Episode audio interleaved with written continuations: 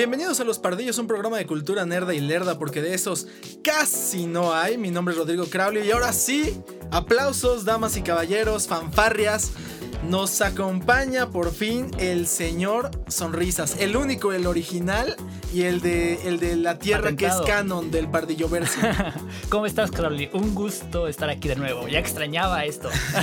un gusto, un gusto estar compartiendo contigo un episodio más, amigo, en la emoción de esta semana de lanzamiento de la película de Mortal Kombat. Es correcto. Que justo eh, va a ser eh, nuestro tema el día de hoy. Vamos a hablar de, películas de videojuegos. Eh, las peores, o bueno, las que para nosotros son de las más malas películas de videojuegos.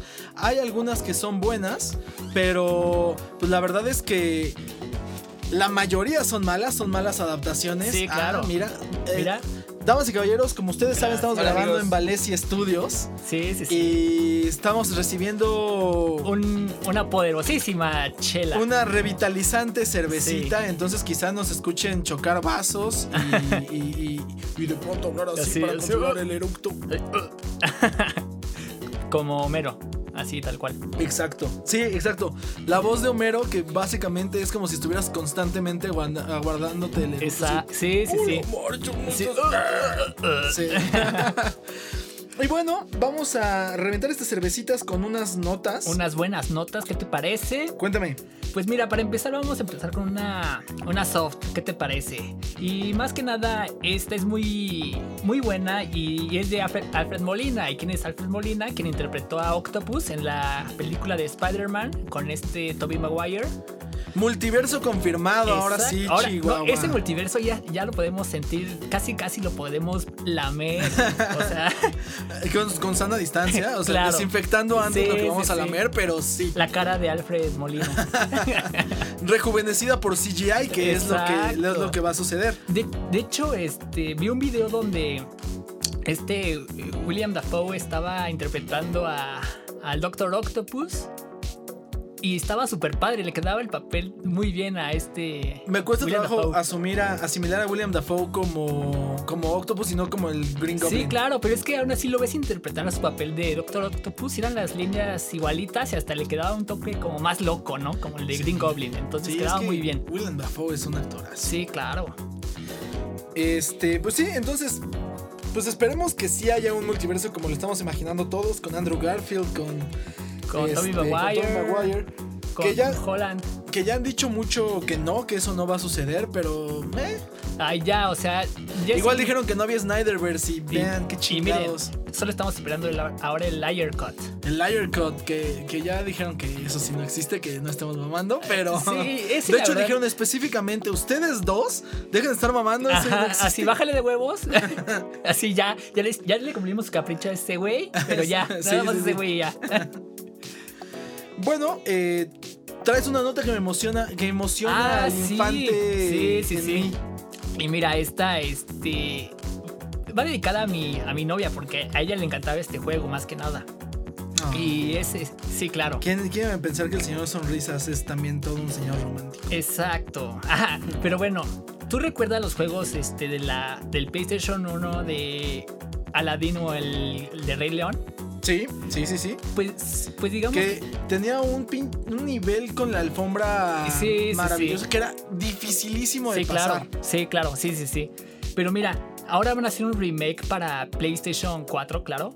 Perfecto. Que, va, a tener esas este, dos juegos: el de Aladdin y el de El Rey León. Que ambos eran difíciles. También había un nivel de cuando Simba es niño, de justo cuando se quiere deshacer de Sasu. Sí, sí, sí. Ese nivel estaba bien complicado. Los, juegos de antes sí, yo creo que por eso nos volvieron nosotros mucho más tolerantes a la frustración. Ajá, porque es correcto. pues en los juegos de ahora mueres y no pasa nada. Sí, ahí sí, ese es el checkpoint y ya con eso. Exacto. Y antes era como, no, moriste, te quedaste sin vidas, vas desde el principio. No. Sí, sí, sí, claro. Qué bueno que lo van a sacar y qué bueno que va a ser para PlayStation 4. Exacto. Este, porque pues la mayoría este que no que no tenemos el poder adquisitivo que quisiéramos, no tenemos un PlayStation 5, muchachos. Todavía. Ahora, yo te traigo una nota un poco más musical y este, ¿te gustan los Ramones, mi estimado Nico? Claro. Son, yo creo, de las bandas más influyentes de los, de los últimos años. Eh, desafortunadamente son más influyentes en el aspecto visual que en el aspecto musical. Digo, a mí me encantan. Yo, como, como tú y yo hemos tenido varias pláticas, yo soy este. A mí me gustaba el punk de los suburbios. Y pues ese punk de los suburbios no hubiera existido sin los Ramones. Este su influencia eh, desafortunadamente para muchos se extiende solo a, a, ver a Paris Hilton o a Belinda con playera de los del logo famoso de los Ramones que, tiene sus nombres alrededor y esta águila en el centro. Pero eh, se animaron a hacer una este una película una biopic que ahorita están muy de moda de los de, los cantantes. Hemos visto de Elton John hemos visto de Queen. Bueno qué es más de Freddie Mercury y luego y se está especulando ahorita es como un spoiler que van a hacer una película de la Tesorito ¿Es, en serio? No. Ah. Estaría increíble. O sea, lo veo más como un capítulo de La Rosa de Guadalupe, más que una biopic. Pero pues Blim te lo regalo, güey. O sea, güey, ¿qué te digo? Ponte las pilas, Blim. Este, entonces van a hacer una biopic de la vida de Joey Ramón. Este, que se va a llamar eh, Slept with Joey Ramón. Ah, I Slept with Joey Ramón. Y pues va a ser eh, protagonizada por Pete Davidson, que dependiendo eh, su grado de nerdez y lerdez lo conocerán por diferentes cosas. Para mí es mejor conocido como uno de los miembros más jóvenes del elenco de Saturday Night Live. Ajá. Para, para otras personas es mejor conocido como uno de los exnovios de Ariana Grande. y para, para los nerdos y lerdos, es, él va a ser parte del Suicide Squad de la nueva versión de James Gunn, aunque seguro va a ser de los primeros en morir. y bueno, él, él va a ser Joey Ramone eh, lo cual me parece muy interesante porque este, este actor, eh, ah bueno, también tiene una comedia de, dirigida por Jude Apatow que se llama The King of Staten Island, que es bastante, bastante buena. Él tiene una historia muy peculiar porque su papá falleció, su papá era bombero y falleció durante el atentado de las Torres Gemelas. Sí. Y entonces él tiene un estrés postraumático y eso, o sea, no, no, el, no el personaje, sino el actor. O sea, Pete Davidson tiene problemas muy graves con las drogas y cosas así. Y esta película de, King of Staten Island es justo eh, pues, un revival de su vida. O sea, su papá falleció, pero no en lo de las Torres Gemelas, sino en un incendio, etcétera. Y, es mucho de cómo él vivía en Staten Island. Pero bueno, el punto es que eh, él va a ser Joey Ramone. Que el nombre real, para los que no lo sepan, un poco de cultura punk, el nombre real de Joey Ramone es Jeffrey Ross. Ah, mira. Ajá. Eh, es de esas cosas que sé, que no sé por qué sé, pero sé. Venía en tu descargable. Exacto. Y este. Y está inspirado en un libro que escribió Mikey Lee, que es eh, el hermano de Joey Ramone. Este. Y pues la verdad es que me emociona, me emociona mucho ver qué, qué, va a salir esta, de esta película. I slept with Joey Ramone. Ok, ok. Y para esto también hicimos un hashtag. Por favor, promuévanlo, que es release de Tesorito Cut. Pero con, muchas O's porque es la tesorito. Sí, claro. la tesorito. Oh, oh, oh, release de tesorito. ándale, ándale, sí es cierto. Pero bueno, vamos a pasar ahora del lado de Marvel, que ahorita Marvel está desbordando información como si fuera Navidad. Y, ahorita lo que te traigo es de Black Panther, y, o bien conocido como la Pantera Negra. Y es la segunda parte. Y se confirma que Black Panther 2 ha entrado a fase de preproducción e iniciará filmación en julio. Que esa es yo creo de las películas que más incógnitas guardan porque pues, sabemos que Chadwick Boseman falleció producto sí, claro. Este, y pues básicamente cuando se te muere Black Panther, pues ya no es Black Panther. ¿Cómo puede llamarse la película Black Panther, no? O sea, pues es, es como la película de la Pantera Rosa, que se llamaba La Pantera Rosa y no salía la Pantera Rosa. Técnicamente sí, porque la Pantera Rosa es el diamante. Pero en la primera no, estaba, no era un diamante la pantera rosa y no salía. Eh, no lo recuerdo, pero. No, no, no, no tengo las pruebas, pero sí tengo muchas dudas, así que no te puedo decir que no. Esa es mi duda. este, pues sí, puede ser. Eh, puede ser que estaría increíble que pusieran a la Pantera Rosa a sustituir a Chadwick Boseman. Eh, se ha hablado de que quizá Shuri, que es su hermana, podría, podría volverse Black Panther. Pero esta Shuri o la actriz está súper cancelada por sus este, comentarios, este, me parece que eran homofóbicos, creo que era. o sea... Sí, o sea, ahorita ya, también este... según yo ya nosotros ya también somos cancelados. O sea, ya... Sí, ahorita ya... Exacto. Cancelen la cancelación, ya Sí, sí, sí. Dejen a la gente pensar lo que quiere.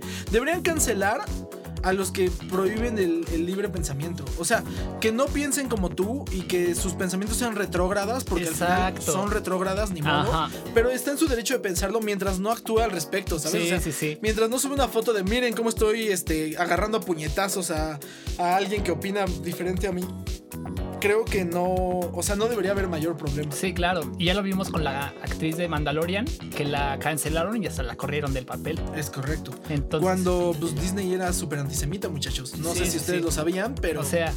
Cancelen, dejen de ver La Sirenita, dejen de ver todo. Sí, digo, ahorita ya es, es bastante, hay bastante hipocresía en, este medio, entonces, eh, ¿qué te digo, amigo? Por eso nosotros nos mantenemos al margen. Exacto. Digo, sí tenemos un programa dedicado a todo ese medio, pero... no, o sea, no tenemos tantos escuchas como para que nos cancelen y si nos cancelen no lo vamos a dejar de hacer. Sí, exacto. Ok. Eh, esa era la nota, amigo. ¿Traes otra cosa sobre Black Panther? Este, nada más. Perfecto. Eh, siguiendo notas de superhéroes, eh, yo sé que el nombre Pillow as Bike eh, quizá no les va a sonar en lo más mínimo, pero si les digo Euron Greyjoy. Qué gran personaje. Gran personaje. este güey podría haber sido este Nemor, el, el que es como un pirata.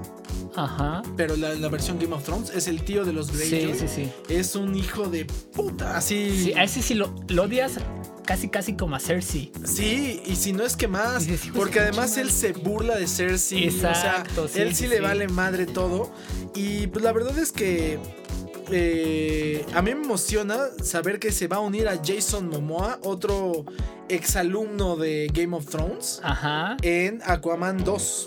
Súper bien. Sí, sí, sí. Este, pues la verdad es que sabemos que la 1 fue bastante exitosa, fue ya de las primeras películas de DC que empezaba a tener un poquito de sentido y que nadie criticaba. Este, donde Jason Momoa interpreta la versión de Aquaman de Arthur Curry.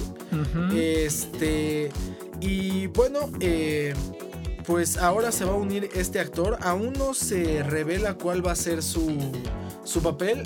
Sabemos que Black, Black Manta, que es este. Ajá, ya lo vimos. Es el villano, ya salió, ¿no? Pero yo creo que este, o sea, que Black Manta va a ser como ese pequeño villano que siempre sale como al principio y jode. Y hay un villano más importante. Ok. Eh, y yo creo que en el caso de Pilowas Bike, este, pues va a ser como un villano, un villano importante. Sí, claro.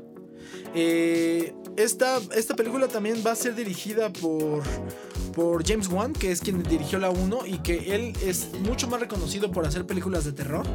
pero, hizo un muy buen papel en la primera. Muy buen papel en la primera. Eh, resolvió lo que en la primera Liga Justicia de Joss Whedon, este, que se inventaron su pendejada esa que tenían que hacer una burbuja para poder hablar abajo del agua. Él dijo, Nel, esas son estupideces, la gente puede hablar del agua. Si Bob Esponja puede, ¿cómo chingados no va a poder? Este, entonces, pues el resto del elenco, te digo, regresa, regresa tu, tu bestie Amber Heard. cálmate. Este, regresa, te digo, regresa el, el personaje de Black Manta también.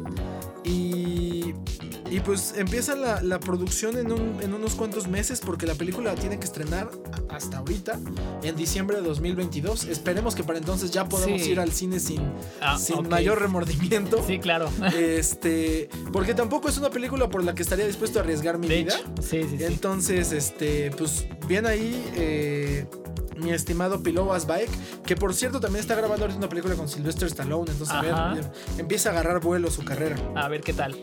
Pero ahora vámonos de a otra noticia que sí me desconcertó un poco y es relacionado a la serie de The Last of Us, que recordemos que el personaje de Joel lo va a hacer este, ¿cómo se llama? ¿Cómo se llama, amigo? Eh, Pedro Pascal. Pedro Pascal. Joel lo va a hacer Pedro Pascal y digamos que en el juego pues no se parece mucho. Y ahora su hermano, que es este Tommy, pues tampoco se va a parecer en nada. Y es nada menos que... Pedro Pascal sí se da un aire. No, claro que no, amigo. Sí, o sea, con unos tamalitos de más, sí se Amigo, no. amigo, date cuenta. Pero bueno, eh, bueno, el actor va a ser Gabriel Luna. Si no lo recuerdan, es, es, quien estuvo en la última de Terminator, que fue el villano, me parece. Esa no la vi. Este, tengo muy. Este. Comentarios muy este, errados en su contra. ¿Por qué? Pues dicen que es malísima esa película. Sí, la verdad es que sí es, sí es mala. Sí, claro. Entonces, pues ahorita estoy viendo la imagen de Gabriel Luna y el personaje de Tommy. Y la verdad yo no le veo ningún parecido. yo, ah, no sé, o sea, creo que... Mm, por algo lo hicieron, o sea, porque también pues no sabemos exacto, o sea, quizá ya en, términos de química en la cámara, etcétera, se necesitaban otras cosas más allá de lo físico. También las fotos que ahorita están circulando, pues obviamente no está el güey en personaje, no está en maquillaje, etcétera. Entonces quizá hagan un buen trabajo de maquillaje y haga que este pues que, esto levante, ¿no? Yo creo que más que nada fue la, la inclusión. Ah, ¿tú crees? a mí me suena eso no sé si era necesaria, pues ya con el personaje de Ellie. No, ¿cuál de Ellie? Con el de Pascal ya estaba más que justificado. Ah, bueno, sí, también. ¿No? Bueno, pues sí, o sea, bueno, Pascal es tejano, o sea, bueno, su papá es chileno, pero el güey es tejano. Sí, pero me refiero a que tiene como raíces latinoamericanas. Sí, eso sí, pues sí. Pues igual era eso, igual y querían como, bueno, pues ya si, si, se, van a ser hermanos, que los dos tengan esa raíz No le iban a aprender un alemán, ¿verdad? Exacto, sí, no. Eh, bueno, vamos a pasar ahora, después de tu amargura de, fanboy. Lo siento. Eh, vamos a pasar una nota de, mi amargura de fanboy. Ajá. Y es que ya liberaron cuál va a ser la nueva alineación de los X-Men. A ver, a ver. Ahora, esto es importante para los que nos gusta teorizar y quedar como payasos cada que se Este, porque nosotros sabemos que muchas veces Disney lo que hace es que prueba a través de los cómics lo que más o menos tienen pensado hacer. Ajá van haciendo ajustes y luego eh, lo ves reflejado en la, en la película. Como lo que están haciendo ahorita con Iron Heart, que es la, la, heredera de Iron Man. Sí. Lo que hicieron con Jane Foster como Thor. Entonces, vaya, no es nuevo, ¿no? Primero lo hacen los cómics, así como los Simpsons lo hicieron primero. Sí, sí, Los cómics lo hacen primero. Y entonces ya tenemos este octeto de, de, X-Men, donde vamos a tener a Cyclops, a Marvel Girl, a Polaris. ¿Quién es Polaris? Polaris eh, es, es, un X-Men que, eh, permíteme, ahorita te, quiero enseñar cómo, porque están padres sus poderes. Es... Polaris... Polaris es una, es una chava verde que lanza como rayos gamma. Ajá. Este... Y... espera, es que te quiero enseñar una foto. Pero bueno, ahí se alcanza a ver. Pero es, es, una, es una mujer. Ah, no, es una mujer. Eh, es eh, Lorna Dane. Ella tiene el poder de pues, lanzar rayos. O sea, creo que muchas veces cuando. cuando ya no saben qué hacer, cuando desarrollan nuevos X-Men, es como, ¿qué hace? Lanza rayos de algo, de algún tipo de gamma, beta, epsilon, lo que tú quieras. y además tiene el poder de controlar el magnetismo, como como Magneto. Ok. Este, bueno, además de, Polaris, de Cíclope y de Marvel Girl, obviamente va a estar el Profesor X en su silla de ruedas. Rogue, que sabemos que tiene el poder de absorber eh, otros poderes. Sunfire, que echa fuego. Y este. Y que de hecho sale en Deadpool. Sí. Es en la película de Deadpool, el, el, el niño este gordito. Ajá cuando elige el camino del bien en vez del camino del mal, en esta línea de tiempo se vuelve Sunfire. Mm. Es correcto. Cinch y por último Wolverine. Ahora, Wolverine. Wolverine es lo que me hace un poco crispar como fanboy. Sí, claro. Porque no va a ser Logan. Va a ser eh, Laura Kinney. Que Laura Kinney es la que vimos en Old Man Logan. Ah, bueno, la niña. ajá, es la niña. Este la mutante conocida como X23, Ajá. Eh, que tiene básicamente los poderes que tiene, que tiene Logan. Y anticipándonos un poquito a Falcon and the Winter Soldier, yo creo, y esta es mi teoría de payaso de la semana, a ver, a ver, le están dando mucho peso al suero de los supersoldados. Sí. En los cómics, eh, el experimento al cual es sometido Wolverine Ajá es un derivado de el suero del super soldado. O sea, por eso Wolverine le, le ponen todo el adamantium y eso, porque el objetivo inicial era crear un nuevo super soldado. Ajá. Entonces, eh, pues la otra forma en la que podrían empezar a introducir a los X-Men al universo. Déjate corto porque suena muy elaborado y vas a quedar como un payaso. la verdad. es inyectando suero de super soldados a gente normal. O, como ah. hicieron con Isaiah Bradley, ya hicieron experimentos antes y ahorita van a empezar a salir los resultados de esos experimentos. Híjole, no creo. Yo lo dejo al costo. Disney, si no lo has usado, te lo regalo. este. Pero a mí me suena como algo totalmente improbable que me gustaría que sucediera. sí, claro, no creo, porque según yo, la semana pasada había estuve en Trending Topic Wolverine, porque justamente estaban rumores de que Disney iba a hacer una serie de Wolverine. Ay, ojalá no. Pero este Wolverine de, digamos, de cuando era, bueno, joven entre comillas, porque recordemos que Wolverine ha estado en las guerras. Mira, la guerra mundial, este, la guerra, este, ¿cómo se llama? La guerra civil, etc. La guerra de Vietnam. Exacto, entonces la van a sacar los pasteles. Ah, es probable. Van a sacar esos, eh, esos, este, pasajes, por decirlo así. Ok, ok. Espero que no suceda y espero yo tener la razón porque es algo que me mama tener la razón. Este, a ver qué pasa. Y bueno, pues eh, yo creo que si funciona, seguro Disney se lo va a llevar a las películas. Este, pero bueno, eh, otra cosa que sucedió esta semana es que salió un año después de que salió el primer tráiler de Fast and Furious 9, salió el segundo tráiler de Fast and Furious 9 y nos dejó ver que estamos a un Fast and Furious de que ya sucede en el espacio. ya sé. O sea, ya se están llevando, eh, o sea, es que a mí me impresiona que la 1 trataba de robar videocaseteras. O sea, era un grupo de, rateros que querían robarse videocaseteras. Sí, ok. Y ya en la 9 ya están conduciendo eh, aviones del ejército F, F9, F9 y, autos que vuelan. Y a, y a Dom Toreto le aparece familia así de, güey, ¿cómo es que pasaron 25 años y nunca habías hablado que tenías un otro hermano que es John Cena? Sí, es lo que estoy viendo. No manches. ¿Qué necesidad?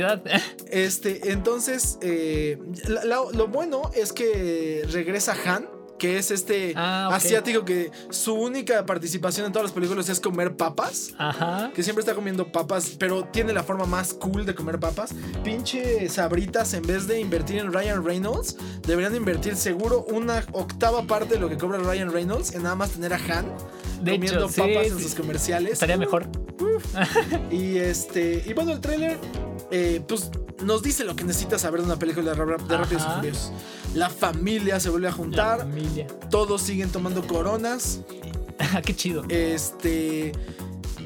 Paul Walker no sale, evidentemente. pero sale Han. Pero sale, pero regresa Han. Esto, esto quiere decir de que ocurre antes de Reto Tokio. Exacto, lo cual pone, pone la mesa para tener un reto Tokio 2 o un Tokyo Drift 2. Pero ¿por qué si esto ocurre antes? Puede ser precuela. no sé, no creo. no, no, no, esto, esto ocurre después de Tokyo Drift. Porque incluso en la pasada, eh, ves que Tokyo Drift no aparece, bueno, Reto Tokio. Ajá. Eh, no, este, en esa no aparece Vin Diesel ni nadie más que Han. Ajá, es otro, es otro gringo. Ajá. En la pasada, el gringo este aparece platicando con Dom eh, Toreto y le dice, sí, yo conozco al güey que tú estás buscando, no sé qué. Eso da a entender que... Y, están en Tokio, da a entender que Tokyo Drift ya había sucedido para cuando sucedió Rápidos y Furioso 8. Ok, ok. Y bueno, ahora vemos que John Cena va a ser como un villano que seguro va a terminar no siendo villano porque la familia. Eh, que, eh, un, buen comentario que hizo el señor Sonrisas cuando estábamos viendo el tráiler es que sí parece que te está contando el tráiler Groot, güey. sí, ya sé, es que no manches. La familia. I am Groot. I am Groot. y este y la verdadera villana seguro va a ser Charlize Theron con su con su peinado de Playmobil. este y pues pues regresan todos, básicamente, menos Paul Walker. Paul Walker regresa en, forma de, fichas. ¿De fichas? Este, según, según Vin Diesel en la, en la, en la ideología Fast and Furious, eh, Paul Walker no ha muerto. O sea, bueno, el personaje sigue vivo, solo que está huyendo. de parranda. Pero parece su esposa. Sí, sí, sí. Punky Brewster. Ajá. Eh, y aparece su hijo. Entonces, eh, como que te da a entender de y la familia sigue. Y también te da a entender de que el hijo se va a unir al, al Ah, claro, ya para Rápidos y Furiosos 17. Ya, seguro. O sea, yo creo que entre La Risa en Vacaciones, La Misión Imposible y Rápido. O sea, si ya pasaron nueve películas, yo ya no creo que sean. Ya no, ya no deberían estar tan furiosos, ¿no? Ya, ya nada más. Llévense la leve, chavos. Eh, ajá. Ya no están de edad para ir tan rápido ni, ni tan rápidos ni tan furiosos, ¿no? Sí, no. Respeten, cuiden el colesterol. Sí, claro. O sea, ya están grandes. Sí, aguas, ¿eh? Pero bueno, esta película estrenará en cines este, y en streaming en Estados Unidos. No sé si en México también estrene en, en streaming. Lo dudo mucho. Seguramente. Este. Y pues la verdad es que seguro le irá bien, porque si, si, si han hecho nueve es porque el dinero no ha dejado de entrar, ¿sabes? Es correcto. Entonces, eh, tiene, tiene programado un tiempo de duración de tres horas con no, minutos. No la voy a ver. Y eso que no es el Snyder Cut, ¿eh? O es el Toreto Cut. Es el Toreto Cut, exacto. Este va a estrenar ahora a, finales del mes de abril. Ay, no manches, qué bueno. Este. En, algunos países del, oeste de Europa, del este de Europa, como Ucrania, ya estrenó. Entonces, quizás si ustedes no lo recomendamos, pero si tienen algún servicio de streaming ilegal, quizá ya puedan tener acceso a esta película, muchachos. Ahora, eh, nosotros eh, le dedicaremos solo un Haters Gonna Hate. Eh, la, verdad es que ¿qué tanto le puedes analizar una película donde hay coches que vuelan, la neta? Sí, la verdad. Pero bueno, eh, mi estimado Nico, eso es todo lo que traemos de noticias. de noticias. Vamos a hacer una muy breve pausa para rellenar estas cervecitas. Exacto. Y vamos a regresar con el tema del día de hoy, que es las películas más malas. Vamos a regresar como los huevo cartoons. Ah, los huevo cartoons. De los poetas. Los poetas, exacto. Así vamos a regresar. Cada, pausa que hagamos vamos a regresar más. Aquí estamos. Así vamos a regresar. Es correcto. Denos unos segunditos.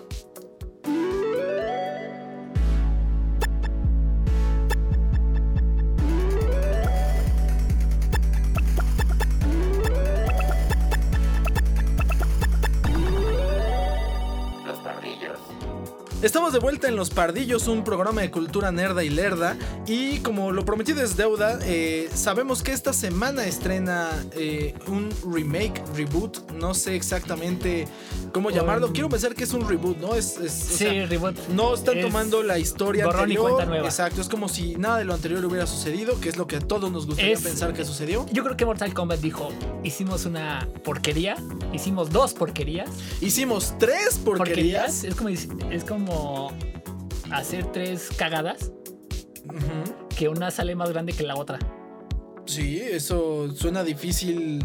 O sea, biológicamente es retador. yo creo que es posible. Digo, si mi perro lo puede hacer, yo creo que. y bueno, entonces ahora tenemos este. este hard reboot, este, este relanzamiento desde cero de, Mortal Kombat que sabemos los trailers se ven increíbles, se estrena justo esta semana. Este, los trailers se ven súper buenos. Eh, va a ser para adultos la película, o sea, los fatalities, todo eso va a ser increíblemente gráfico. Que a nosotros nos, emociona. Aquí es justo donde entra esa voz de diablo que, quedaría perfecto. Finish him. Y este, o el, el otro, el de Tasty. Ah, sí, claro. Ese, ese, ese Tasty era buenísimo. este, y entonces el señor Sonrisas, eh, mientras mientras trabajaba en su, en su rutina semanal, se preguntaba cuáles son las películas más basura, más basura. que hay de videojuegos. Y sabemos que el, experto de videojuegos de este podcast es el señor Sonrisas.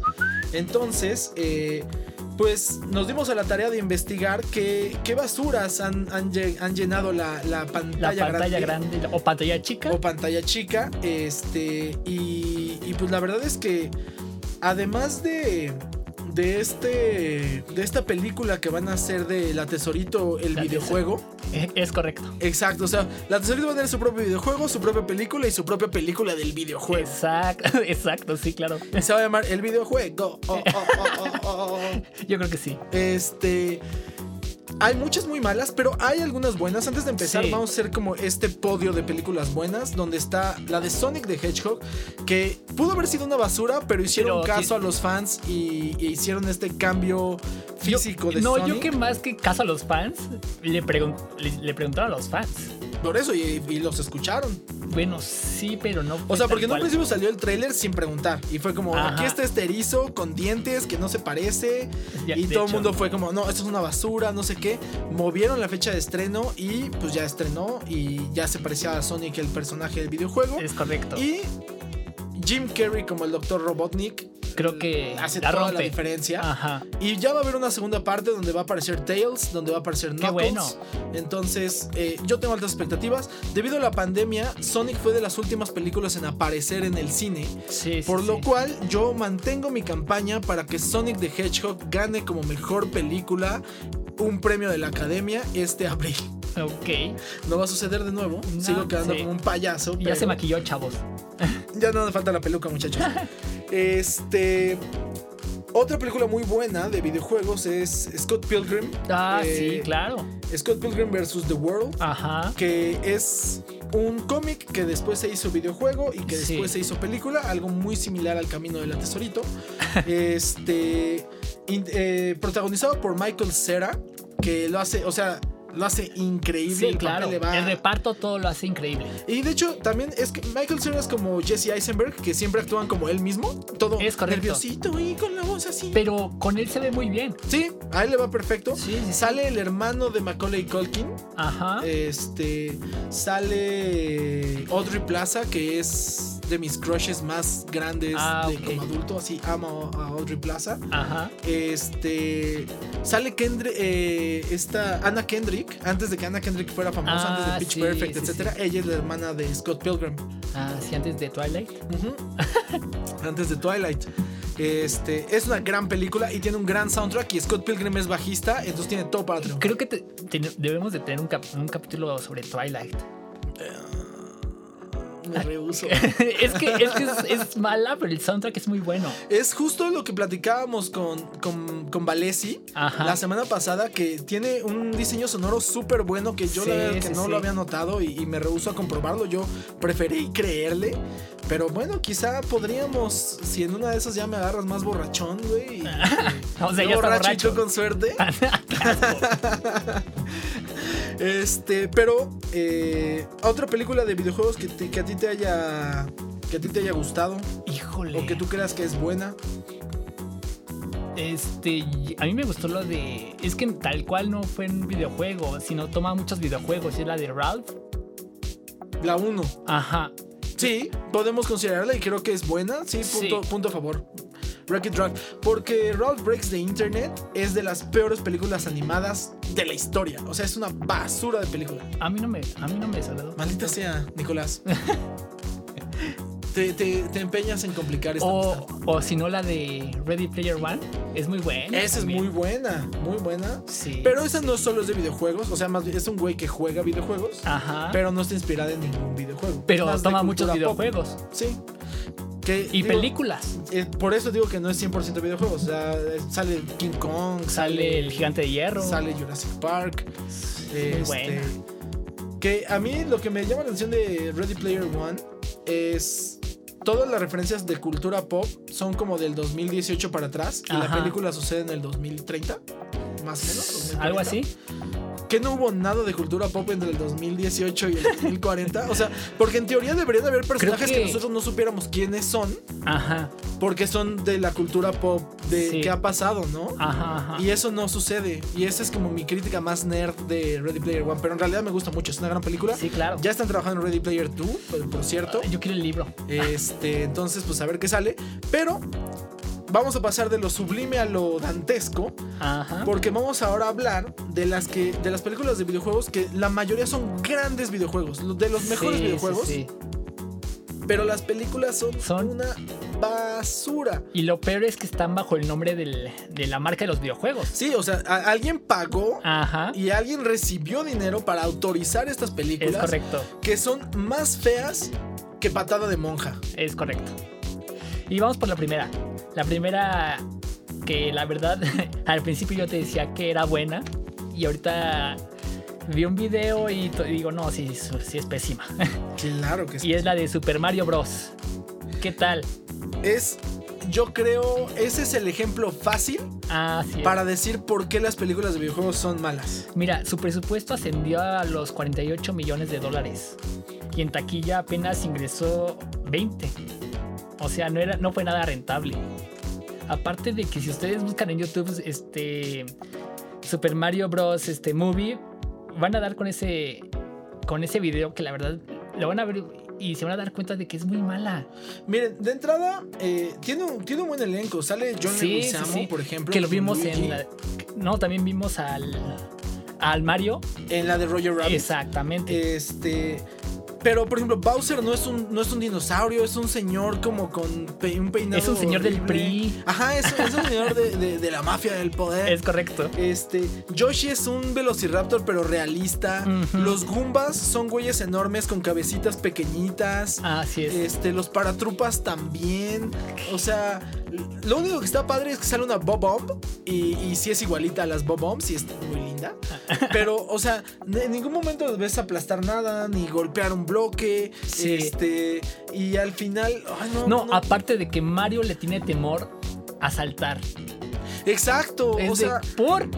recordemos que Mario Bros. antes de llamarse Mario Bros. se llamaba Jumping Man. O sea, es como no jodas. Pero bueno, 2022, eh, mi estimado señor Sonrisas, nos guarda una, una, promesa y es que va a haber una Super Mario Bros. The Movie donde un fontanero llamado Mario viaja a través de un laberinto subterráneo con su hermano Luigi, tratando de salvar a una princesa capturada. ¿Quién será esa princesa?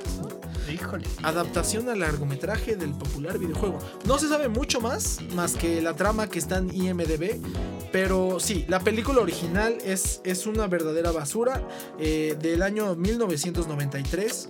Bob Hoskins es quien interpreta a, a Mario Bros. Si ustedes dicen, ah, bueno, eso que ustedes me dicen de de Roger Rabbit no me es suficiente, pues Bob Hoskins no es para nada un actor este, improvisado.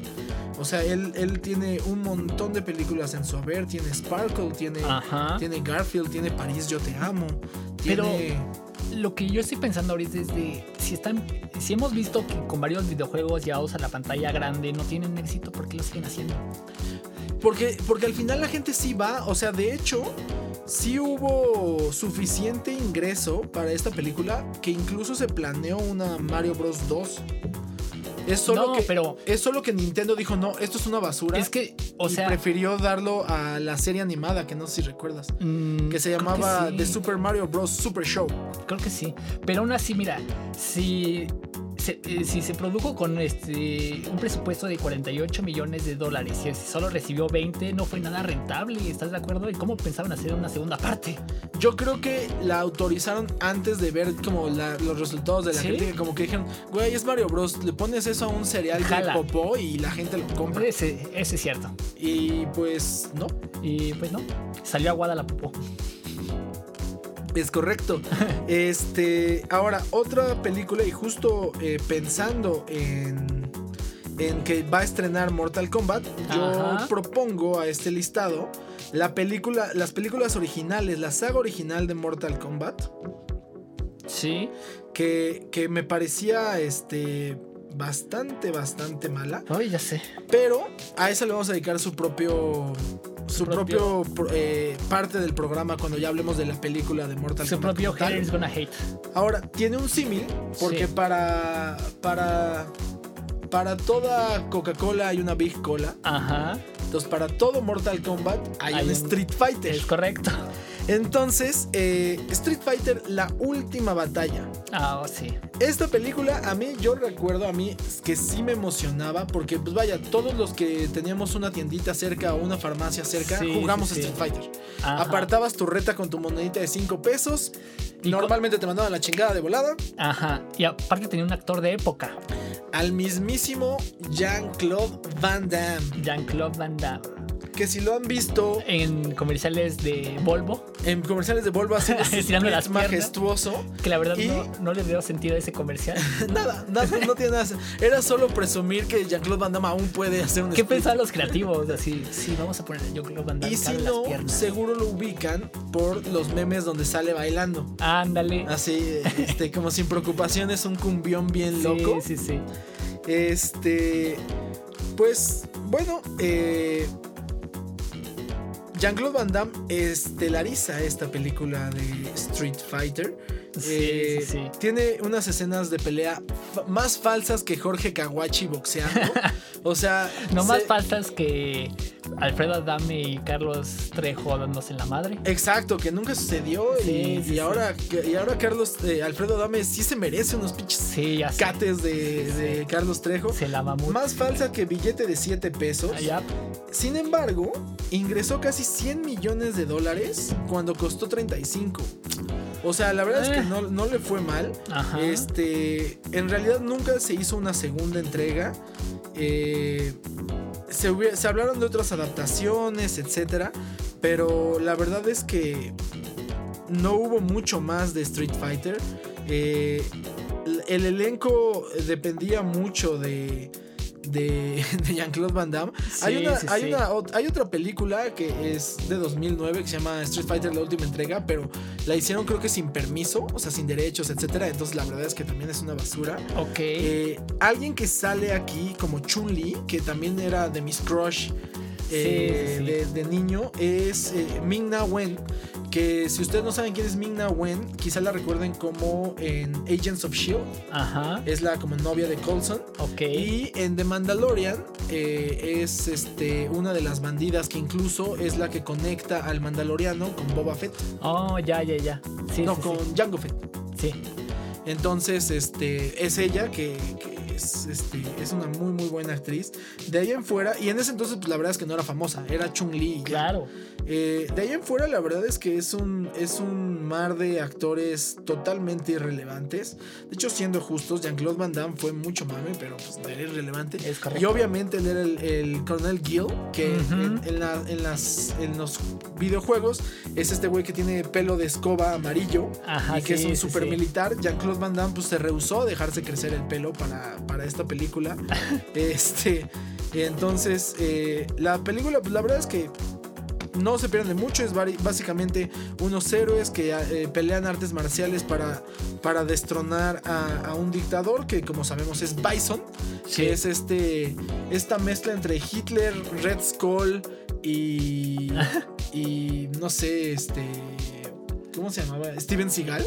no manches. Así que es este don así enorme, pechudo, este, medio nazi, que en realidad no tiene ninguna motivación más que el hecho de ser malo. Ajá. Este, entonces, eh, vean mejor las películas animadas de Street Fighter, están mucho mejores.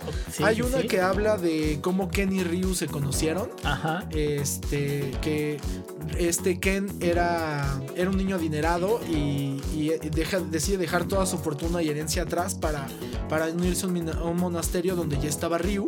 Y entonces al principio no se llevan y luego se hacen amigos. Ese es más como, como un anime, pero, eh, pero está bueno. O sea, se la recomiendo muy por encima de, de Street Fighter o como la conocen en España, la flipante última batalla. Y creo que también sale Blanca, ¿no?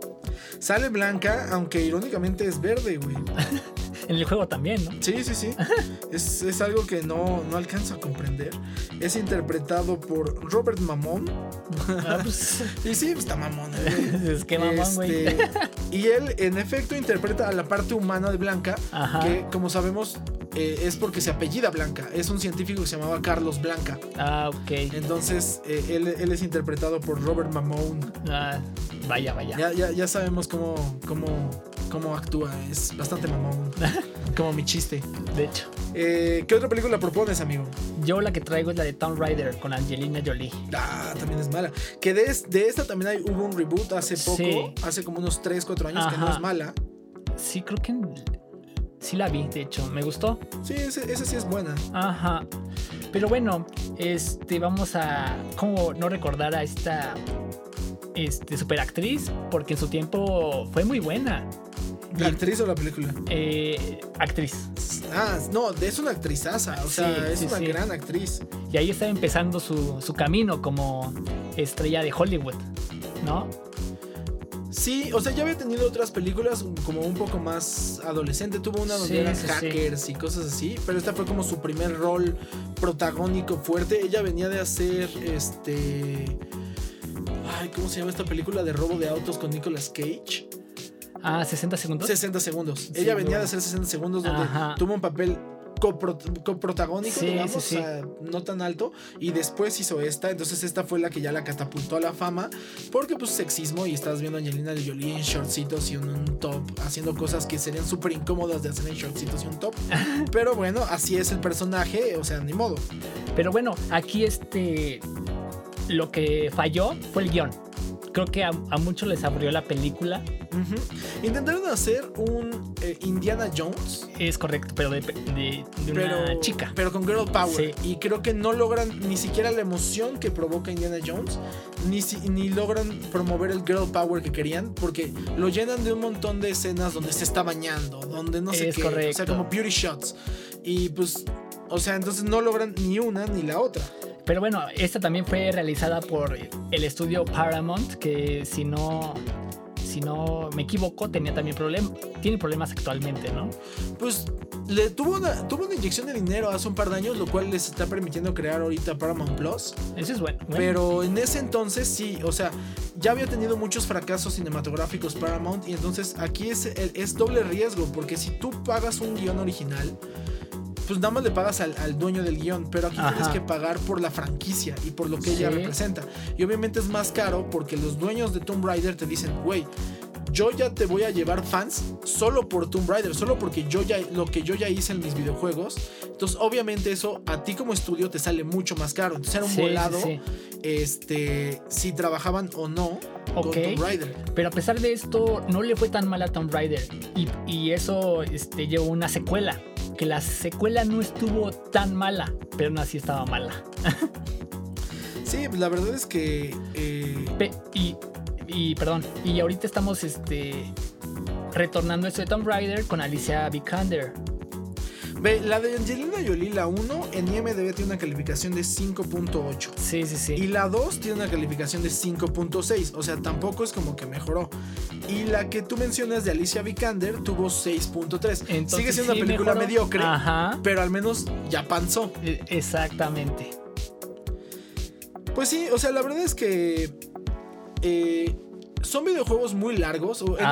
En, ese, entonces PlayStation eh, pues hacía videojuegos de más de 20, de más de 30 horas efectivas. Es correcto. Entonces la verdad es que encaramar 30 horas de juego en una hora y media, donde no solo tienes que atraer a los fans de Tomb Raider, sino pues a mucha más gente que nunca ha jugado un juego de Tomb Raider, pues lo vuelve, lo vuelve complicado. No es como Mario Bros que aunque hayas jugado, o sea, aunque tengas la edad que tengas, sabes quién es Mario Bros, sabes más o menos de qué va y aún así se las ingenias para, para cagarla, ¿no? Ajá.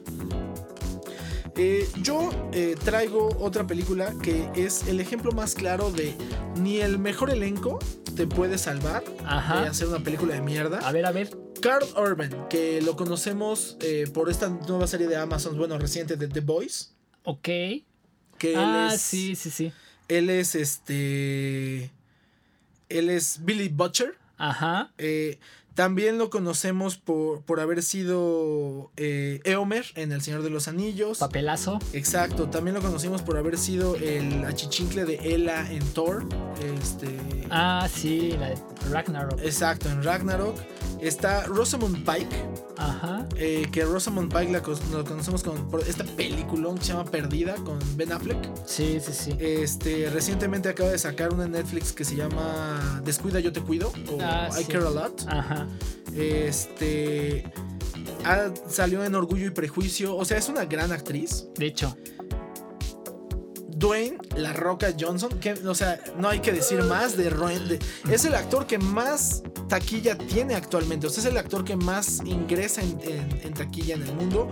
Si alguien vive abajo de una piedra, pues The Rock ha estado en Rápidos y Furiosos, en Jumanji, en Viaje al Centro de la Tierra, en G.I. Joe, eh, va a ser Black Adam, este sale en Bowlers, eh, es, un, es un actor de, bueno, es un, fue un luchador de la WWE, eh, es fue Maui en Moana, este, básicamente ha hecho de todo. Las películas Rampage, la película de acción que ustedes ah, recuerden de los últimos cinco años, probablemente estuvo protagonizada por, La Roca, y si no, probablemente les aburrió. Ajá. Además de eso, está este bueno, creo que con estos basta porque los, demás la verdad que son medio desconocidos. Pero vaya, o sea, con esos tres, sí. tendrías que tener un trancazo de película. Y es justo lo que Doom no fue. ok, sí. Doom, que es esta, es esta, es este videojuego que también eh, tuvo su auge más que nada en, la, en la PC que era este era un first person shooter eh, ubicado en el futuro en el año 2145 donde este tienes que liberar a un laboratorio de unos alienígenas que están atacando etcétera. Este que tenías eh, lanzagranadas este oh, pistolas de rayos láser. Ajá digamos que eran armas súper sofisticadas este básicamente como los juegos de Doom pero digamos tenía una trama muy bastante mediocre. Sí, o sea, era literalmente como los juegos de Doom porque pues, era la película del, del juego. Así tiene que ser así, ¿no? Este entonces, estos, eh, este escuadrón especial liderados eh, por Carl Urban, no por La Roca, ojo, bueno, no, La Roca era como el músculo y Carl Urban era como el, cerebro, este, tienen que entrar al planeta Old Dubai, donde eh, hay unos siniestros mutantes matando a la población, que básicamente de eso va Doom, o sea, Doom era un juego sencillo porque pensemos que Doom me parece apareció en 1994, una cosa así, o sea, cuando Microsoft apenas estaba desarrollando el poder suficiente para poder auspiciar un juego de esa magnitud. Sí. Eh, pues la, realidad es que la película le están apostando un buen. O sea, ya habían dicho va a haber una secuela, la roca va a pesar aún más. o sea, no solo en peso, porque si ustedes ven esta película, este se van a dar cuenta cómo The Rock se ha ido metiendo chochos sí, brutal. cañón. Porque aquí se ve flaco. De hecho. O sea, tiene un cuerpo atlético, obviamente. Se ve, digamos, que su volumen, su volumen está natural, por decirlo así. Sí, sí, sí. O sea, es un señor que iba al gimnasio y se cuidaba. Sí, sí, sí. Ahora ya son. O sea, el güey literal, yo creo que sí come rocas y se inyecta otra cosa. Claro. Porque esta película es del, es del 2005. Chéquense la última de Rápidos y Furiosos. Ajá. Y todo su cuerpo está lleno de, cabezas de Vin Diesel. Ajá. O sea, sus bíceps son cabezas de Vin Diesel. Y dicen familia. Sí, no, o sea, todo pechudo, sí, no, y es, es por completo otra persona. Sí. Este. Y pues la verdad es que al final les valió madre eh, adaptar el juego. O sea, básicamente yo creo que alguien les dijo, güey, tengo este guion y medio se parece al videojuego de Doom. Lo que yo digo es de que se en lo que cojean siempre es en la, digamos, en el guion literario. ¿No? Porque no tienen una, una sintaxis, ni una conexión, nada. Solo es así ahí que pasen las cosas como deban de pasar. Sí, y la verdad es que Doom sobre todo por, por la importancia cultural que tuvo ese juego a principios de los 90, tiene un, un, look muy específico, como pixeleado, los monos tienen que verse de ciertas formas, y como que eso les valió, o sea, como que fue más de, vamos a ponerles unos trajes este, antiasalto de policías negros, sí. y, y a los, las pistolas pues, les ponemos que saquen como rayitos láser de porque Lucas Farts. Porque si ven la foto son como los este, policías de las, este, de las camionetas blindadas. Sí, sí, sí, ¿no? De, de los rinocerontes. De los valores, sí. de valores. Este. Incluso Dwayne Johnson, ya muchos años después y ya siendo una estrella encumbrada, porque no lo iba a hacer en el 2005, dijo: La neta es que es de las películas que más me arrepiento de haber hecho. Sí, como no. Y es de las, de, las peores películas en las que he participado. Y estamos hablando de un actor que tiene una película donde se convierte en el hada de los dientes. O sea. Oye, sí, ese sí, ese está bastante bajo. ¿Cuál te traes, amigo? Pues vamos a hablar, ¿qué te parece de una de que tú y yo estamos en desacuerdo? Sí. Y es, en la de Resident Evil. Sí. Que esta, si no me equivoco, salió en el 2002. Sí, yo creo que la 1 es buena y ahí coincidimos. Sí. La 2 todavía me parece rescatable y ahí pones en riesgo nuestra amistad. La 3, 4, 5, 6, 10, no sé cuántas llevan. Ya son malísimas, son un asco. No tienen, no guardan nada de coherencia. aparecen y salen personajes que según estaban muertos y luego resulta que no y luego resulta que sí. Este, Mila Jovovich a, ah, eh, a veces resulta que todo era un sueño, luego resulta que no, luego resulta que a lo mejor sí, no, no, o sea, tuvo muchos directores, tuvo muchos problemas esta película, es súper mala. El juego es excelente. Sí, claro. Y yo creo que para mí, desde la 1 es la mejorcita, por decirlo así, porque ah, después. ahí sí coincido. Después de la 1 ya todo se fue a la caca, porque en la 2, fíjate que tratar a Nemesis como. Como que se va a lo sentimental y protege a esta Alice, que es esta. Esta. Eh, ¿Cómo se llama? Jovovich. Mila Jovovich. Mila Jovovich. Ajá. Ahí sí, como que no. Entonces, para mí, desde ahí perdió. Y ya todas las demás, como tú dices, quisieron abarcar bastante. Y de hecho, ya cuando terminó la saga de Resident Evil, esta Mila Jovovich jugó los, ahora sí, toda la saga. Bueno, un, creo que jugó el 4 y dijo, todo lo que hice estuvo mal. Porque esto no es Resident Evil, lo que hice. O sea, la, actriz, te refieres. Sí, claro. la actriz agarró, pidió sus pizzas, su, monster y se puso a darle al juego. Exacto. Y dijo, oye, esto que grabamos. No se parece. Exacto, es como que no iba por ahí, ¿verdad?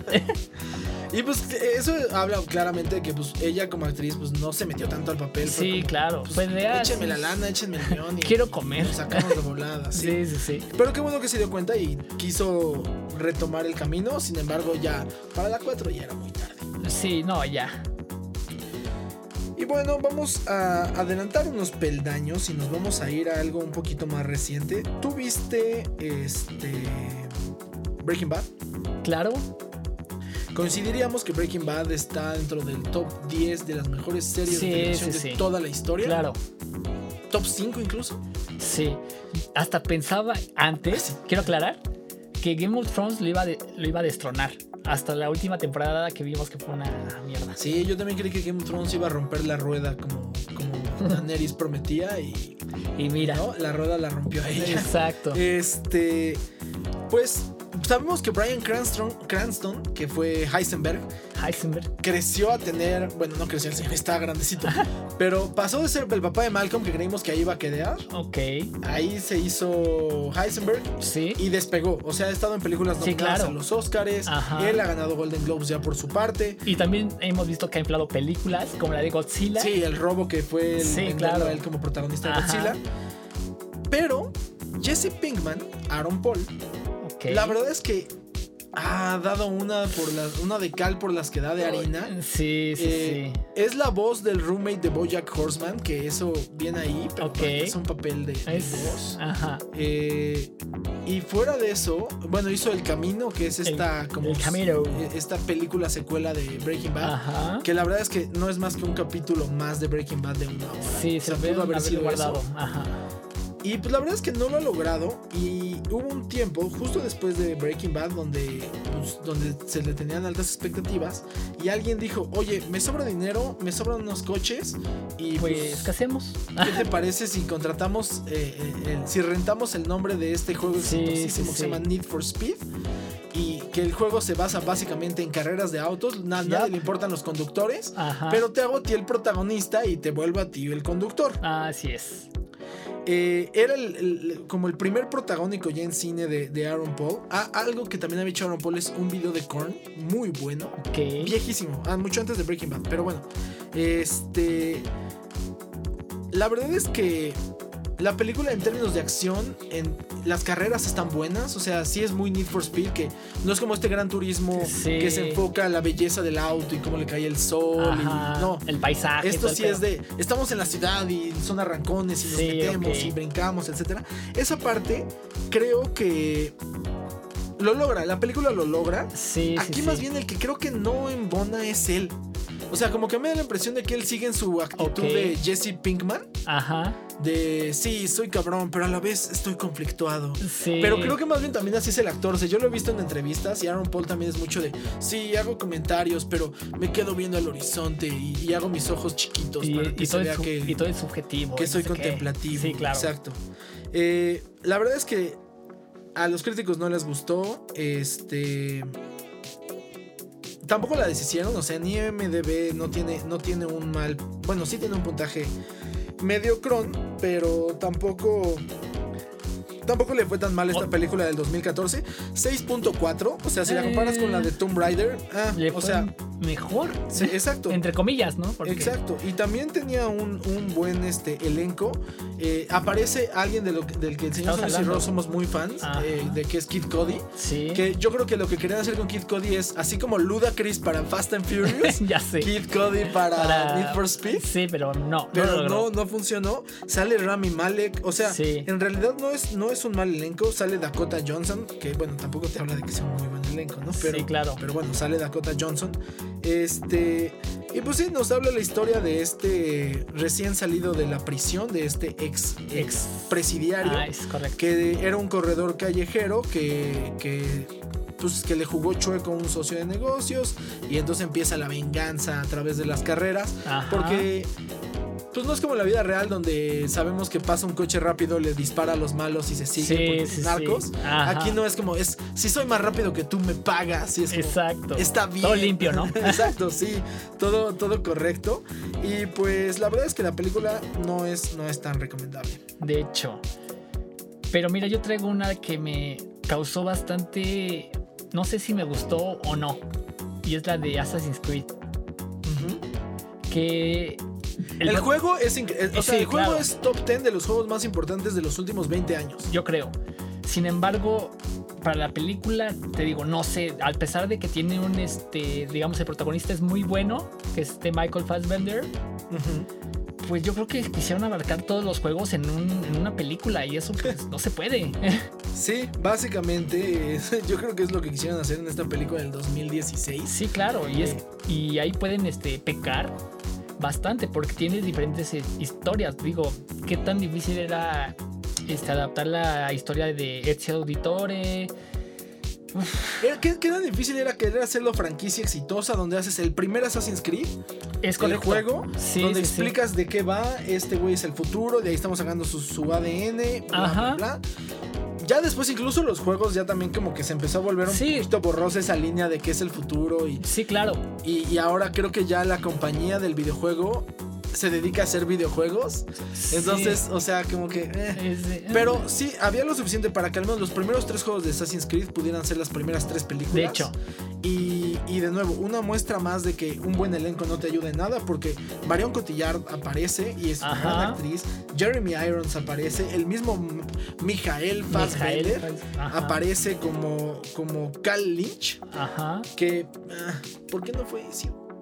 Pues sí, o sea no, era, tan difícil, chavos.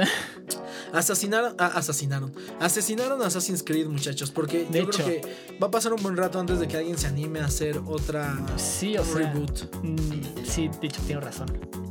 Eh, y pues de esta no, hay mucho para los que no han jugado el juego. Básicamente, el que nosotros queríamos, que la película que a nosotros nos hubiera gustado es en el futuro, o bueno, o en el presente, una compañía está usando los recuerdos de vidas anteriores de una persona que esta persona era un asesino en la época de las cruzadas. Sí, sí, sí. Este, pero un asesino silencioso porque tenía que conseguir ciertas cosas. Eh, es, un, es, un, eh, es un videojuego de mundo abierto. Sí. Eh, que está, está bastante bueno. Yo creo que es de los mejores juegos que, he jugado. Ajá. Eh, atrapa mucho, pero la verdad es que la película deja mucho que desear. En realidad tampoco, también fue un fracaso en taquilla. Esta tiene una calificación de 5.7 en IMDB. imagínate. Yo en lo particular, no sé qué opinas tú, señor Sonrisas, pero yo tomo más en cuenta las calificaciones de IMDB que de Rotten Tomatoes. Yo creo que tiene razón. A mí Rotten Tomatoes se me hace ya muy manoseado. Y sí, sí, O sea, Warner Brothers es dueño de Rotten Tomatoes. Ahí entonces está. eso sesga mucho las cosas. Y pues IMDB es la gente votando, básicamente. Rotten Tomatoes hace un, promedio entre críticos, eh, reseñas y, gente, o sea, y, audiencia. Y IMDB me parece, o sea, la mayoría de las veces sí coincido. Es más democrático, ¿no? Sí. Y bueno, eh, vamos a cerrar ahora con una gran película. Bueno, es una pésima película nada Y no solo eso, tuvo, tuvo los, los huevos de pájaro de hacer dos películas, eh, de hacer una secuencia, eh, una secuencia, perdóname, y es Angry Birds. Ahora, uy, ya sé. Esta es, una, esta es una discusión complicada porque, primero, ¿es Angry Birds realmente un videojuego? Pues ahorita te puedo decir que sí. Porque ya vimos que está Call of Duty Warzone. Pero Call of Duty empezó como un videojuego core y luego migró a las, a, las plataformas de aplicación. Angry Birds, como sabemos, es una empezó como una app donde ahí es lo que sucede cuando pues no hay argumento. Es una app donde avientas pájaros de diferentes formas para golpear cerdos de diferentes colores. Sí, o sea, ¿qué tan ¿Por qué lo complicaron más haciendo una película? No era para nada necesario. De hecho. Ahora, la película además salió a mi gusto como unos tres años tarde. O sea, el hype de Angry Birds es como del 2010 al 2013. Ajá. Esta película salió en 2016 con un gran elenco de voces. O sea, Jason Sudeikis, que si me han escuchado en otros capítulos, es alguien de quien yo soy muy, muy fan. Sí. Josh Gad, este, Danny McBride, o sea, grandes comediantes. Maya Rudolph, Bill Hader, el mismísimo Peter Dinklage. Este, Sean Penn, Keegan Michael Key, Kate McKinnon, este, o sea, Hannibal Buress, grandes comediantes, grandes actores. Ajá. Ike Barinholtz, Titus Burgess, Sean Penn. O sea, ya lo dije, pero, o sea, Sean Penn vio esto y dijo: Sí, a huevo. Nada más deja regreso de entrevistar al Chapo. Y ya. Y ya. y le entro. O sea, no lo puedo creer. La, historia eh, ah, narra la. O sea, la película narra la historia de una isla feliz. Poblada por pájaros que no, que, no pueden volar. Este, que. Pues, sí, o sea. Ah, las desgracias de la vida. Y repentinamente son invadidos por tres cerdos verdes lo cual pone a tres de los pájaros que nadie quiere dentro de la isla, que es Red, Check y Bomb, este, pues deshacerse de los, de los cerdos, o al menos ver qué onda, ¿no? Con eso. Eh, es una película animada de estilo CGI. Eh, con chistes baratísimos, chistes muy malos. Y del juego, pues ya les contamos lo que es. No hay historia, no hay arco, no hay nada. entonces, lanzar pájaros. Entonces, eh, con una resortera. ¿Por qué? Porque no pueden volar. Ese es básicamente el motivo. Entonces, básicamente esta película es doble basura porque yo no estoy convencido de que Angry Birds pueda catalogarse como un videojuego, a pesar de que hoy en día lo puedes jugar en consola, o sea, puedes descargarlo en PlayStation, lo puedes descargar en el Switch. Sí.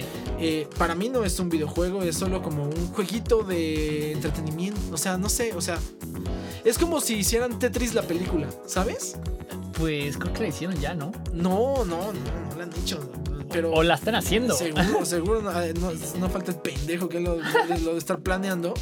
Este, pero es como si hicieras Tetris la película. O como si hicieras. Eh, Tesorito la. ah, no. Ya, déjenla en paz. No, la Tesorito es chida.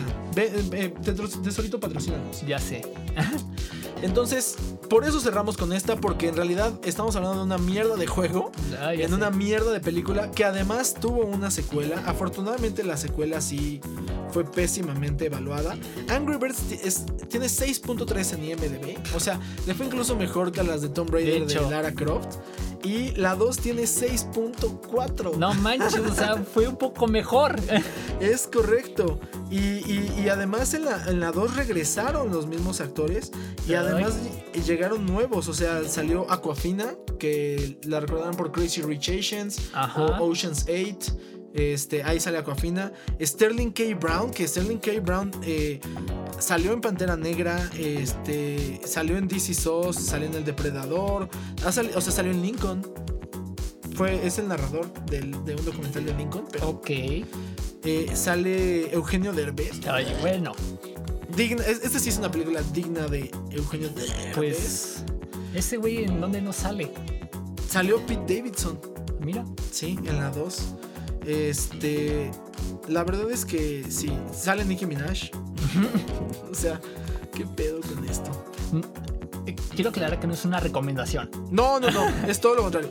Todo lo que les dijimos ahora, por eso les dijimos de qué tratan las películas, para que no las vayan a ver. De hecho. Eh, todo esto fue la antesala de lo que esperemos para Mortal Kombat, que por el trailer se ve que no va a ser nada decepcionante.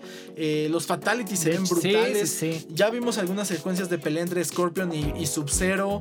Eh, yo solo espero que en verdad aparezca Tasty. Espero. Este.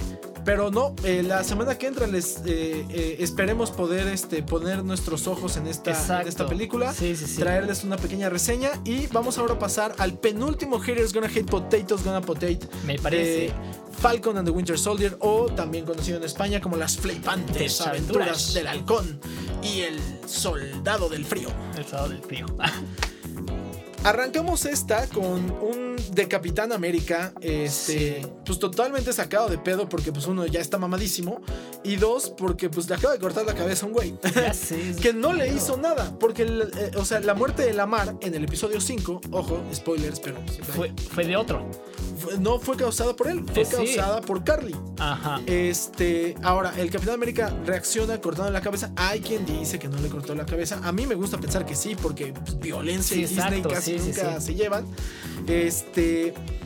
Hay una pelea que es bastante interesante entre Bucky, Sam y, y, el, Capitán América donde le rompen el brazo durísimo. No sé si cuando se, se le fractura el brazo.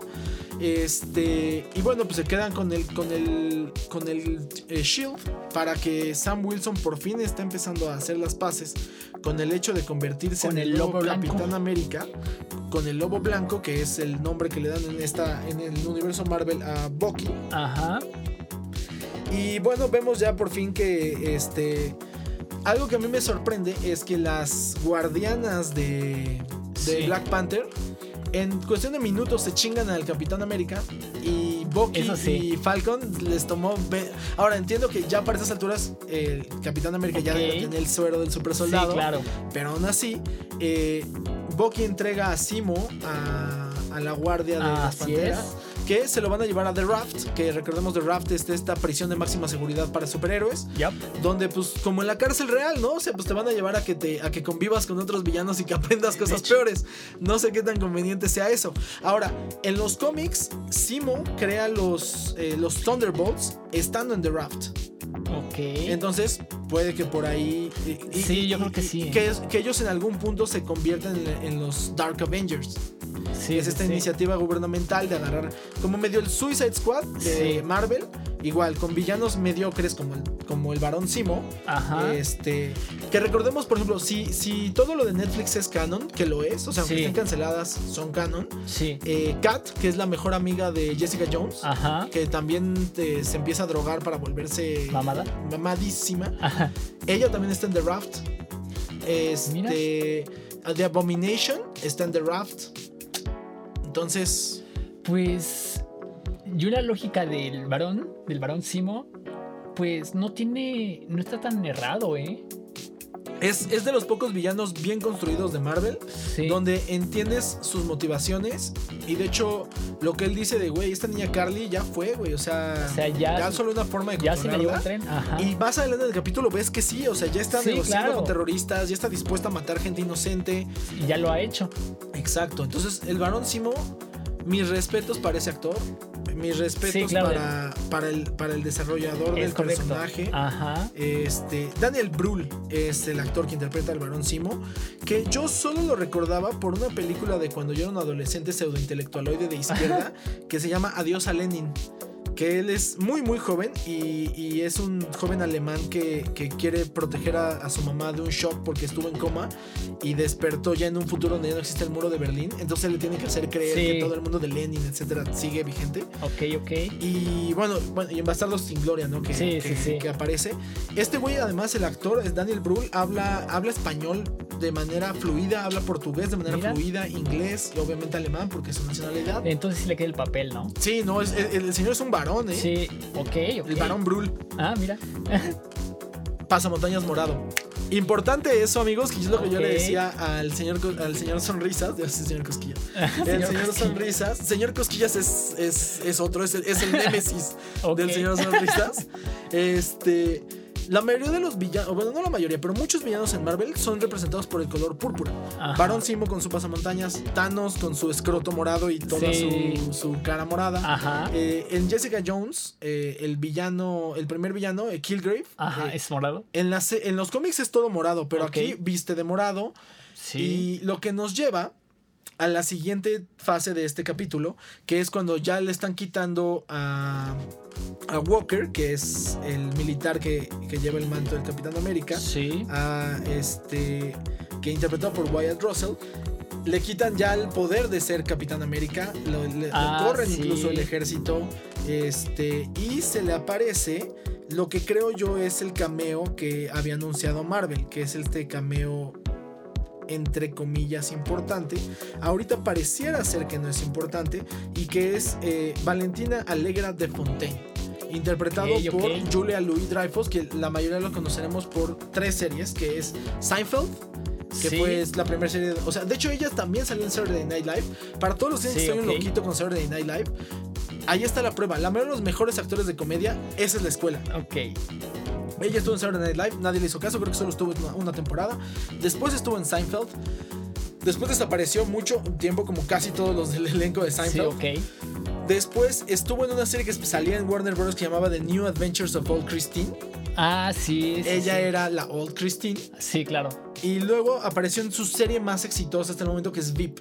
Ajá. Que es una serie que básicamente imita la realidad antes de que sucediera, donde una verdadera incompetente se vuelve este primero vicepresidente de los Estados Unidos, luego presidente, luego llega Donald Trump en la vida real a la presidencia e incluso dijeron ya, esto es lo más ridículo que se puede volver en la política. Sí, o sea, ya. Y sacaron su última temporada por Donald Trump.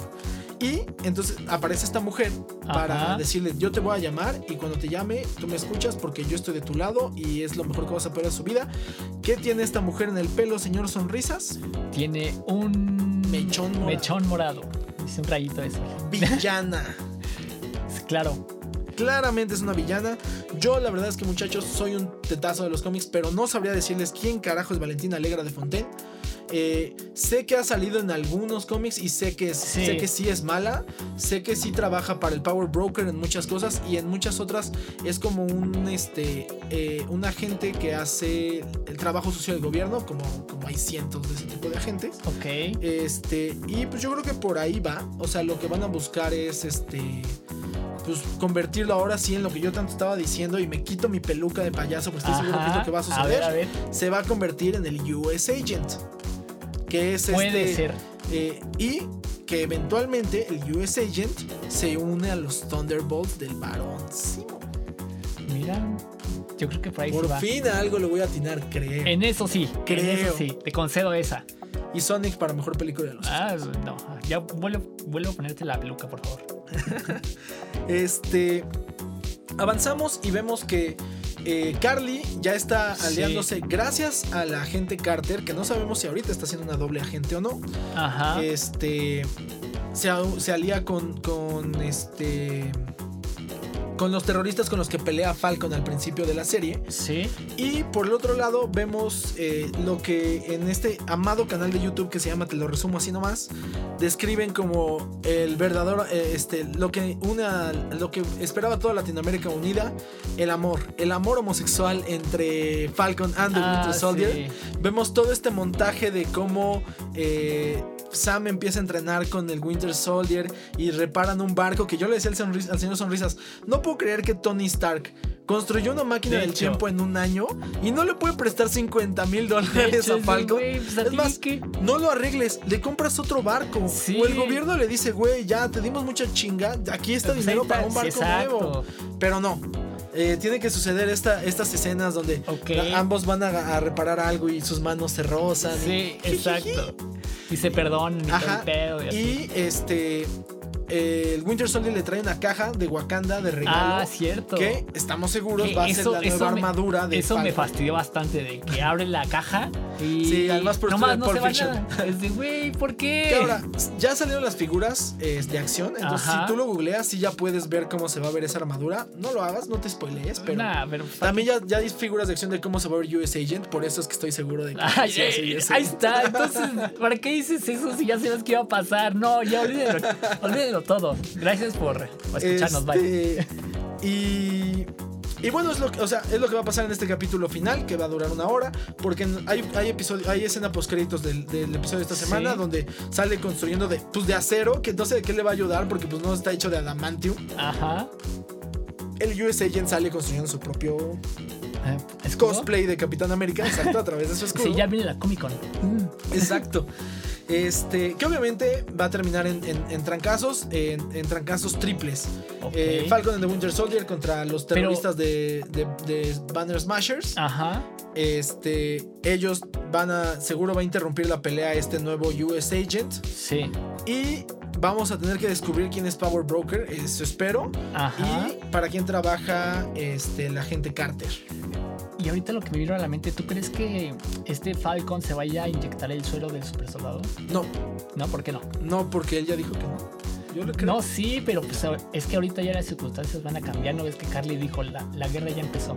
Sí, pero no. Y van contra. Pero además él no tiene suero y no tiene. Hoy, no, pero. conseguido, que ahorita que hablaste de, Sam, algo muy importante es que Torres, que es el militar que medio.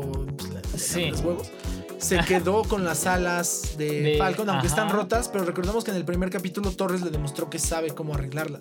Entonces Torres va a ser seguro el nuevo Falcon, porque eso ya sucedió en los cómics. Ok. Este, y la otra parte importante de la historia social es la plática que tiene Isaías, que es que en los cómics en algún punto fue el capitán, el primer capitán de América negro, que le cuenta cómo experimentaron con él y con otros eh, afroamericanos para hacer estos super soldados y que él intentó escapar y fue torturado y experimentado de formas inhumanas. Mientras que cuando Steve Rogers hizo lo mismo, recordemos la película de The First Avenger, él fue reconocido y él fue premiado. habla mucho de esta dicotomía racial entre lo que hacen los. Si lo hace un blanco es bien visto y si lo hace un negro es mal visto. Ahí tienes otro punto no, porque creo que lo que puede probar aquí Falcon. No, lo que va a decir, ¿sabes qué? Pues yo también puedo ser este. Soy negro y también puedo ser un super soldado. Exacto. Ah, ok. Pues ah, podría ser, pero no hay suero. Que tú sepas, que sepamos. ¿Qué tal si el primer Capitán América dijo, ¿sabes qué? Pues si ves que habló de una, doctora que se compadeció de él. Sí, sí, sí. ¿Qué tal si le dio un poco del, del suero? Yo, ¿sabes qué creo? Que Power Broker tiene más suero, se va a revelar y le va a decir, oye, soy yo. Hagamos un deal donde yo te doy el suero para que puedas ser un verdadero Capitán América. Ok. Y pues me ayudas a, chingarme a, Carly. Ajá, porque ahorita ellos están en, desventaja porque son este Sam y Bucky contra un buen de, digamos, super soldados, incluyendo este. Y aquí ahora ya están armados con, Exacto. herramienta de destrucción masiva. Y él ya no tiene sus alas. Bueno, y Frog, ¿no? Que es este francés que el Capitán América ya se lo madreó, Falcon ya se lo madreó. O sea, la neta es que yo no sé por qué el güey lo sigue intentando. Sí, digo. Este es un miembro de Hydra bastante menor. Ajá. Este, que es este francés que, le da las, las armas. Sí, sí, sí. Este. Y pues sí, va, creo que sí planteas un, un, un reto ético muy interesante para Sam. Sí, digo, es que yo creo que no hay de otra. Es de, ¿sabes qué? Pues es que no es de que quiera, es que debo de. Puede ser, puede ser. Pero ya él ha visto las consecuencias y mismo Bucky lo ha dicho, güey. Nadie más que Steve Rogers no ha salido dañadito de la cabeza de ser un super soldado. Sí, pero aquí las circunstancias, digamos que lo van a orillar a eso. Porque digamos de que Steve Rogers, digamos que sí fue un, un santo, por decirlo así. Y aunque Sam no, no se lo crea, tal vez, digamos, entre comillas, sea digno de. Sí. Pues todo eso y más se revelará la semana entrante. Eh, veremos en qué nos deja. Ya la, que sigue va a ser la serie de Loki, que también creo que va muy interesante, con Owen Wilson y su famoso Oh wow. Ah, exacto. Oh wow. este, y pues ya estaremos haciendo reseñas de Haters Gonna Hate Potatoes Gonna Potate cada semana de la serie de Loki. Para eso todavía falta un poco más, falta me parece un mes para que estrene. Eh, y pues eh, esta vez ya no vamos a hacer recomendaciones, vamos a hacer una sección exclusiva del señor Sonrisas, donde vamos a hacer ah, la anti-recomendación, donde el señor Sonrisas nos va a advertir en menos de un minuto que no deberíamos ver. Pues fíjate que este fin de semana salió una película de Netflix que se llama Amor y Monstruos. ¿Tú ya, la, has visto en Netflix? No, pero nada más, o sea, le he visto que está en Netflix, pero nada más del nombre no me animo. Digamos que el protagonista es el de Maze Runner. Que digamos que no tiene una carrera muy prometedora por sus papeles. No, solo Maze Runner. ¿Y, fue mala? Bueno, la 1 La 1 es eh, buena. Eh, la 1 es pasable y las demás son bastante Exacto. Ok. Y también sale la, una de las protagonistas de la serie de Daredevil. Ok que es la chinita. Ah, sí, sí, sí. Ella. De acuerdo. El cual eh, hace una. Ah, una de sus peores actuaciones junto con el protagonista, que la verdad no tiene sentido. Sin spoilers, más o menos de qué va la película. La película es de un mundo mundo postapocalíptico reinada por monstruos que son bichos gigantes. Ok, casi no se ha visto. Exacto. Entonces la gente vive en búnkers. Y pues el protagonista va a ver a su, entre comillas, novia, que está hasta el otro extremo de Estados Unidos. Y se va a encontrar con una sorpresa que no se esperaba. ¿Monstruos? Ah, aparte. Jessica Henwick es la actriz que dices de, de Daredevil. Es correcto y que ella en toda esta saga de Netflix, etcétera, hace el papel de Colleen Wing, que es la Sí, sí, sí. Exacto. Pero bueno, continúa con esto de, de, este mundo infestado por monstruos. Sí, digo, eh, se me hace un humor bastante burdo. Digo, para niños no lo creo ni, ni siquiera gracioso tampoco. Ok, entonces este, esta película eh, queda marcada como el estreno de la nueva sección del Señor Sonrisas de las anti-recomendaciones. Vemos esta portada muy al estilo de los 80s, donde salen los protagonistas muy post-apocalípticos, porque pues sí, porque visualmente es lo que trae views de chavitos. Exacto. Y eh, en IMDB está evaluado con un 7, pero, pero yo le tengo más fe al Señor Sonrisas que a uh. IMDB. Sí, no manches. Entonces, eh, pues ya saben muchachos, ahórrensela, evítensela. Exacto. Y con eso damos por concluido el programa de esta semana. Nos vamos a ver la semana que entra. Primero... Primero, primero, Thanos. Es correcto. Este, con, el señor Sonrisas. Este. Tu cuenta de Twitter, amigo, para que te busquen. cuenta de Twitter es arroba el Nickles, o sea, C-N-I-K-L-Z. Ok, yo soy RCK, RW. Eh, todo grabado una vez más desde la calidad auditiva de Valesi Studios este, ubicados en, el corazón de la Narvarte, frente al Metrobús Eugenia, a un lado del Metro Eugenia, con grandes promociones, muchachos no solo para sus podcasts, sino si ustedes quieren grabar canciones, tienen una banda y quieren ensayar, aquí tienen todo lo necesario. Eh, amplificadores que harían llorar a todos sus vecinos. Este, un cuarto de ensayos profesional, eh, ventilado con aire acondicionado, que crean este que ahorita se necesita. Este, su propio baño, muchachos, que también está increíble. Este, y búsquenlo en todas sus redes como Valesi Studios. Recuerden, toda la calidad sonora es cortesía de Valesi, las pendejadas son cortesía de, los pardillos. Así es. Este, nos vemos la próxima semana. Adiós. Nos vemos.